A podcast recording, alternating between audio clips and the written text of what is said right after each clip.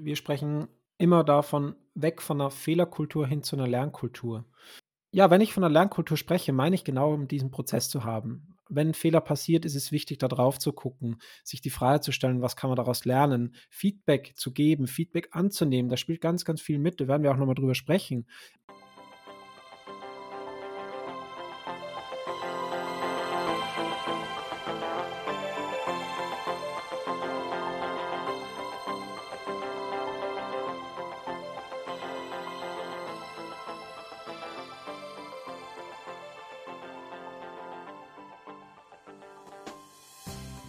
Willkommen im Podcast der Beratung Judith Andresen.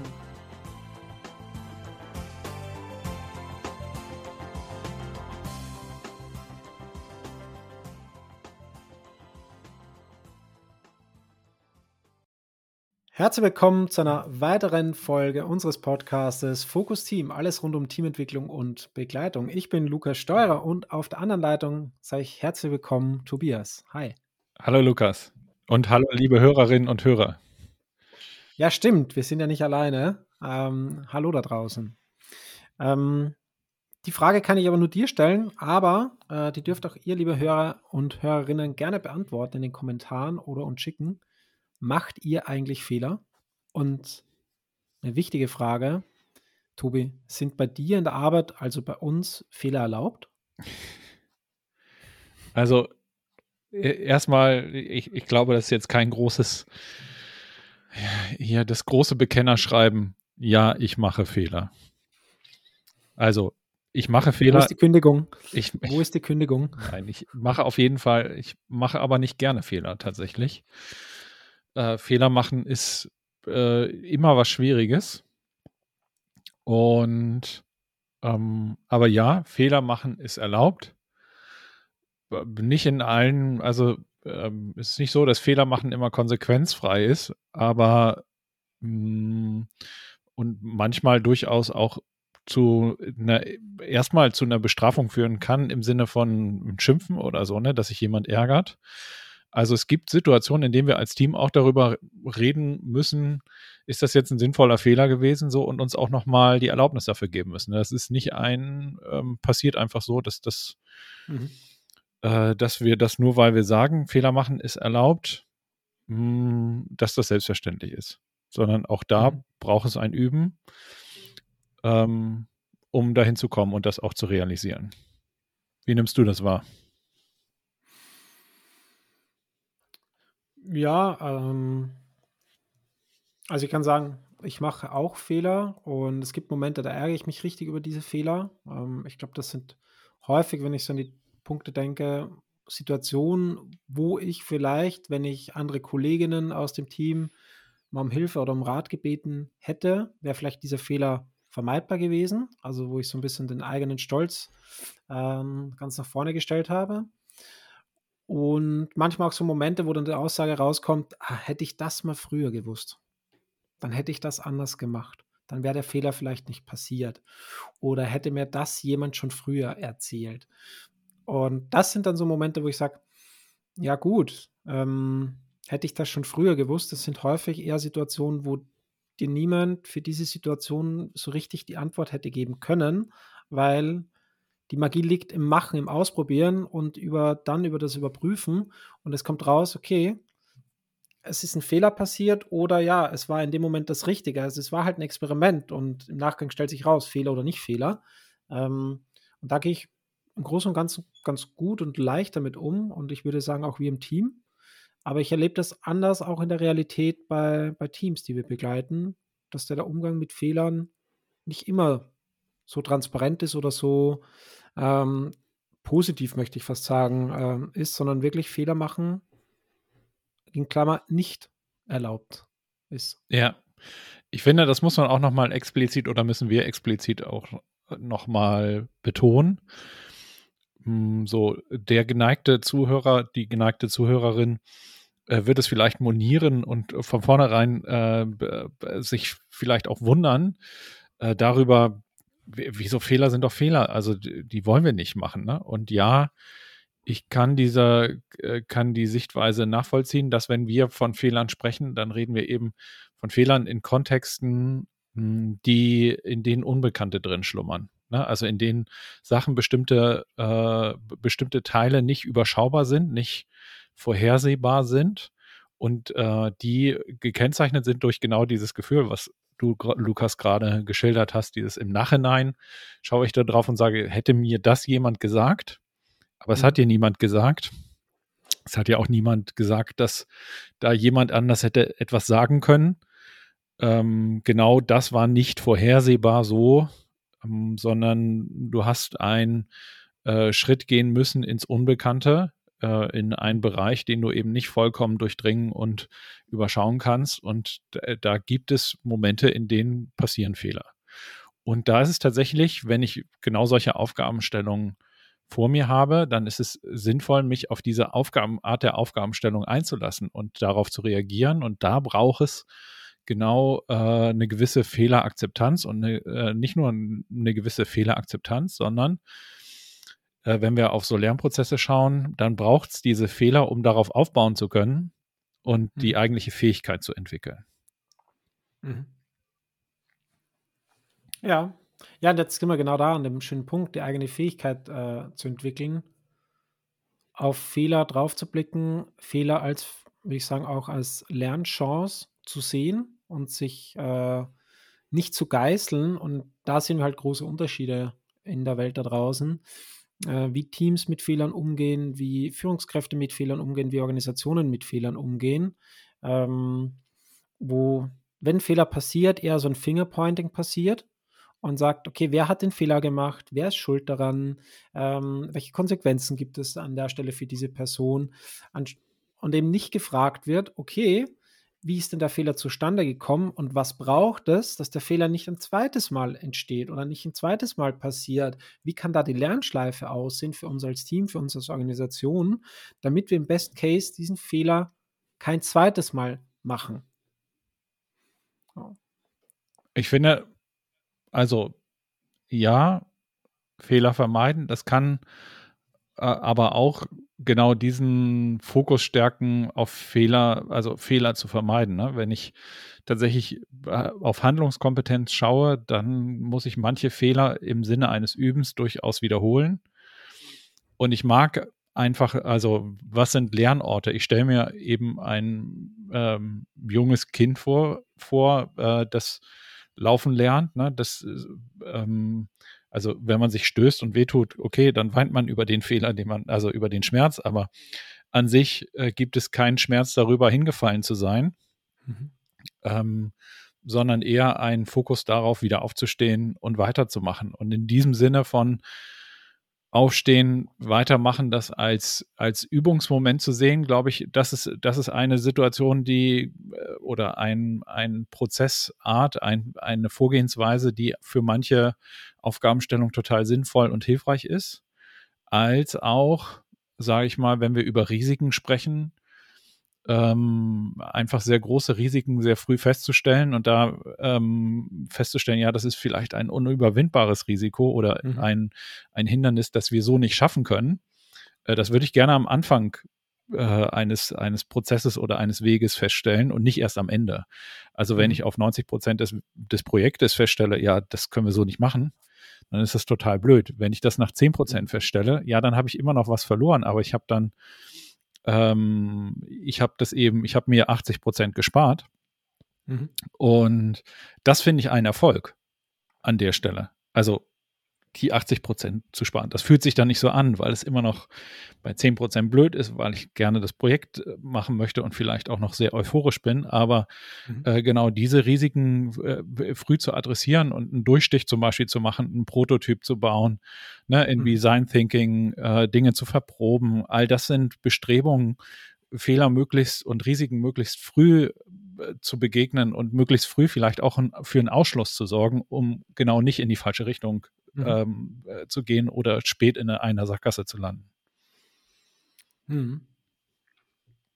Und dann höre ich gerne die Aussagen, ja, aber. Und ich finde, das ist so ein, äh, so ein Totschlagargument. Da denke ich mir, ja klar, du, du, wirst immer Gründe finden, etwas gut zu finden oder eben etwas schlecht zu finden. Und ähm, wir gucken da halt drauf und sagen, ja, äh, gut, dass der Fehler nach 10% passiert ist, dann sind die 10% halt gerade vertan, aber wir haben das rausgekriegt nach 10% und eben nicht nach 80% und versuchen da einen Vorteil zu sehen, anstatt ein, Mensch, jetzt haben wir 10% investiert, das war ganz schlecht. Ja, das hättest du anders machen müssen. Oh. Und ähm, das, das hätten ich, wir vorhersehen können. Oder ja, genau. Ne? Da Hättest haben wir nicht genug geplant. Geguckt? Oder ja. Ja. Und das finde ich total schade. Ja, es gibt Situationen, da ist Planung total wichtig, da ist ein sich abstimmen total wichtig, da ist ein Konzept total wichtig. Ich komme selber aus dem Bauwesen ursprünglich und es gibt viele Situationen, da ist ein Plan total wertvoll und sich etwas mehr Zeit zu nehmen, bevor ich ins Machen gehe und komme, als überhastet zu starten. Was aber Teamentwicklung anbelangt, an vielen Stellen, auch Kommunikation miteinander, da kann ich noch so viel planen, und dann, wenn ich in der Kommunikation bin, dann überhaufen mich, also überrollen mich vielleicht Emotionen. Dann kommt noch irgendwas dazu, was ich nicht geplant habe, dass du vielleicht von dir gibst. Und dann, ja, dann ist der Plan schon nicht mehr, nicht mehr da und nicht mehr haltbar, sondern es braucht ein übers Ausprobieren, übers, übers Machen herauszufinden, wie kann eigentlich Kommunikation, wie kann Teamzusammenarbeit gut funktionieren. Und da wir sprechen ja auch immer wieder drauf, einen Prozess zu haben, da drauf zu blicken, wie funktioniert das eigentlich, wie kommen wir zusammen in, in der Teamentwicklung, wie arbeiten wir zusammen, wie lernen wir zusammen und wie lernen wir sozusagen auch mit Fehlern umzugehen, ist da auch ja immer wieder eine, eine spannende Frage, die wir stellen. Äh, wie geht ihr eigentlich mit Fehlern um? Ja. Ich finde das ganz nachvollziehbar und verständlich, dass viele das nicht können und dass viele damit Schwierigkeiten haben, weil wenn ich auf unser Schulsystem schaue, und ich will nicht auf das Schulsystem an sich schimpfen, ähm, obwohl ich da, da Anmerkungen zu hätte, aber ähm, dann ist da ähm, ein Fokus auf eben durchschaubare, planbare Vorgehensweisen. Also ich muss irgendwie Wissen für mich äh, inhalieren und das dann wiedergeben äh, und dafür werde ich belohnt. Und für mhm. jeden Fehler, den ich da mache in diesem doch überschaubaren Prozess, äh, werde ich bestraft kriege schlechte Noten und äh, sich dann in Unsicherheiten wiederzufinden oder tatsächlich ein gemeinsames Vorgehen in Gruppen zu erarbeiten, beschränkt sich dann, ich, also in progressiven Unterrichtsformen mag das auch häufiger vorkommen, aber äh, beschränkt sich vielleicht auf eine Projektwoche. Äh, mhm. Da erarbeite ich was zusammen. Das ist im Verhältnis zu dem restlichen Schuljahr überschaubar gering. Und ähm, das ist für mich total nachvollziehbar, dass wir oder so in unserer Grund-DNA so einen Fehlervermeidungsmechanismus haben und eben nicht einen Fehlerbelohnungsmechanismus, in dem wir das feiern, Fehler gemacht zu haben und darauf aufzubauen. Und äh, das ist eben schade, weil wenn ich, äh, wenn ich mir den Fehlermoment äh, mies mache mit Bestrafung, mit innerer Bestrafung oder mit Verurteilung, ähm, oder, oder, oder äh, den einfach schlecht mache, dann äh, verringe ich meine Lernmöglichkeiten an der Stelle. Ne? Ist eigentlich, ich kann dann weniger gut davon profitieren. Eigentlich mhm. macht es Sinn, den zu feiern äh, und als Sprungbrett äh, zu verwenden, äh, quasi tatsächlich unter die Füße zu stellen und zu sagen, da, von da aus gehe ich jetzt weiter. Ne? Das, und das ist schwierig, herausfordernd. Ähm, aber da macht es eben Sinn, äh, also als Teamentwickler und Teambegleiter kann ich da vielleicht ein Stück weit eben von außen drauf schauen und äh, auch im Team, das äh, da in der, im, in der Selbstkasteiung ist und Selbstverurteilung, äh, das bewusst machen und, und vielleicht eben ein Feiern anregen oder äh, auch den Vorteil äh, dessen, was da passiert ist, nochmal vor Augen halten. Wir sprechen ja ähm, nicht ohne Grund von weg von der Fehlerkultur hin zu einer Lernkultur zu kommen. Ähm, eben über Fehler zu sprechen, über Fehler in dem Sinne zu sprechen, daraus zu lernen, sich die Frage zu stellen, was ist da passiert, was braucht es fürs nächste Mal, was nimmst du da mit äh, aus dem ganzen ähm, Fehlerprozess sozusagen hin zu einem Lernprozess. Und ähm, ja, es gibt immer wieder Argumente, die, die, sagen, ja, okay, dann macht jeder, was er will, oder dann machen Leute einfach Fehler und machen sich keine Gedanken mehr. Und da gibt es noch viele Argumente, die dagegen äh, kommen. Und deswegen ist es wichtig, eben auch den Prozess zu haben, zu lernen, Feedback zu geben, auch Feedback anzunehmen, äh, Feedback kritisch auch äh, zu hinterfragen, das Feedback anzunehmen und mal zu gucken, was steckt da drin, was heißt das für mich, was heißt das für einen Prozess ähm, und daraus zu lernen. Das finde ich total essentiell und wichtig, wenn ich über Fehler spreche und über Lernen spreche an der Stelle. Ja.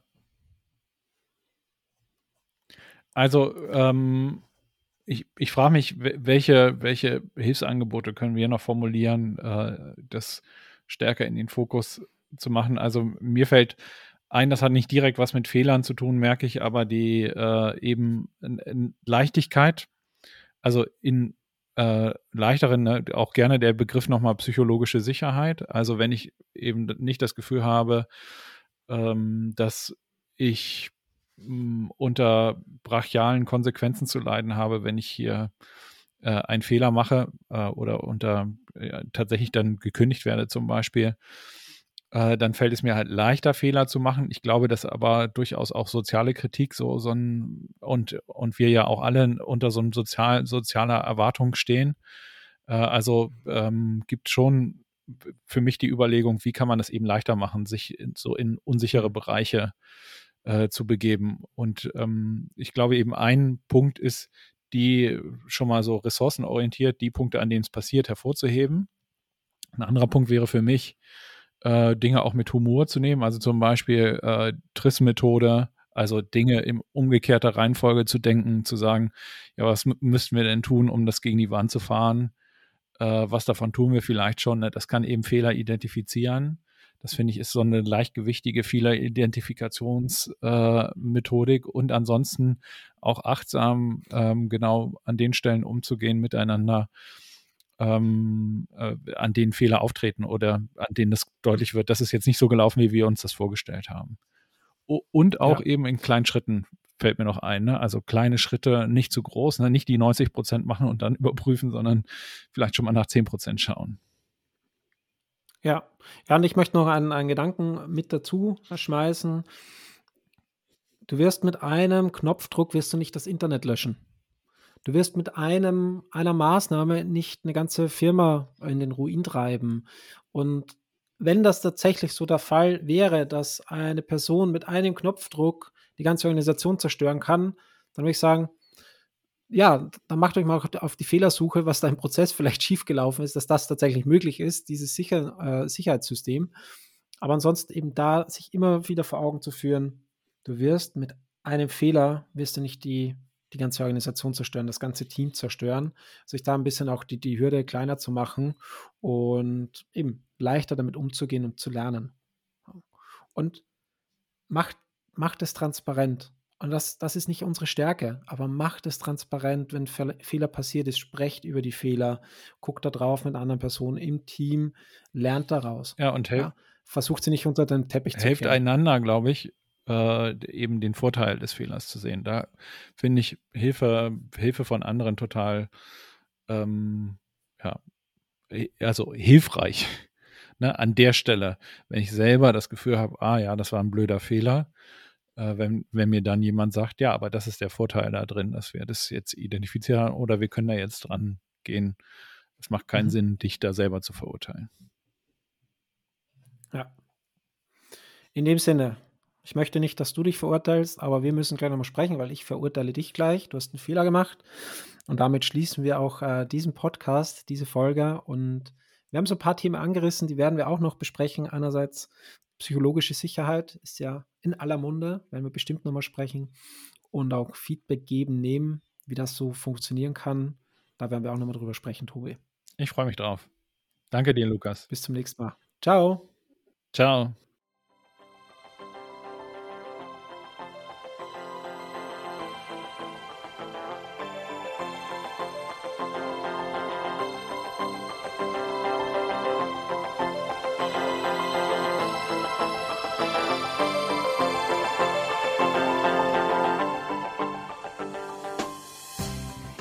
Sagt man Tschüss.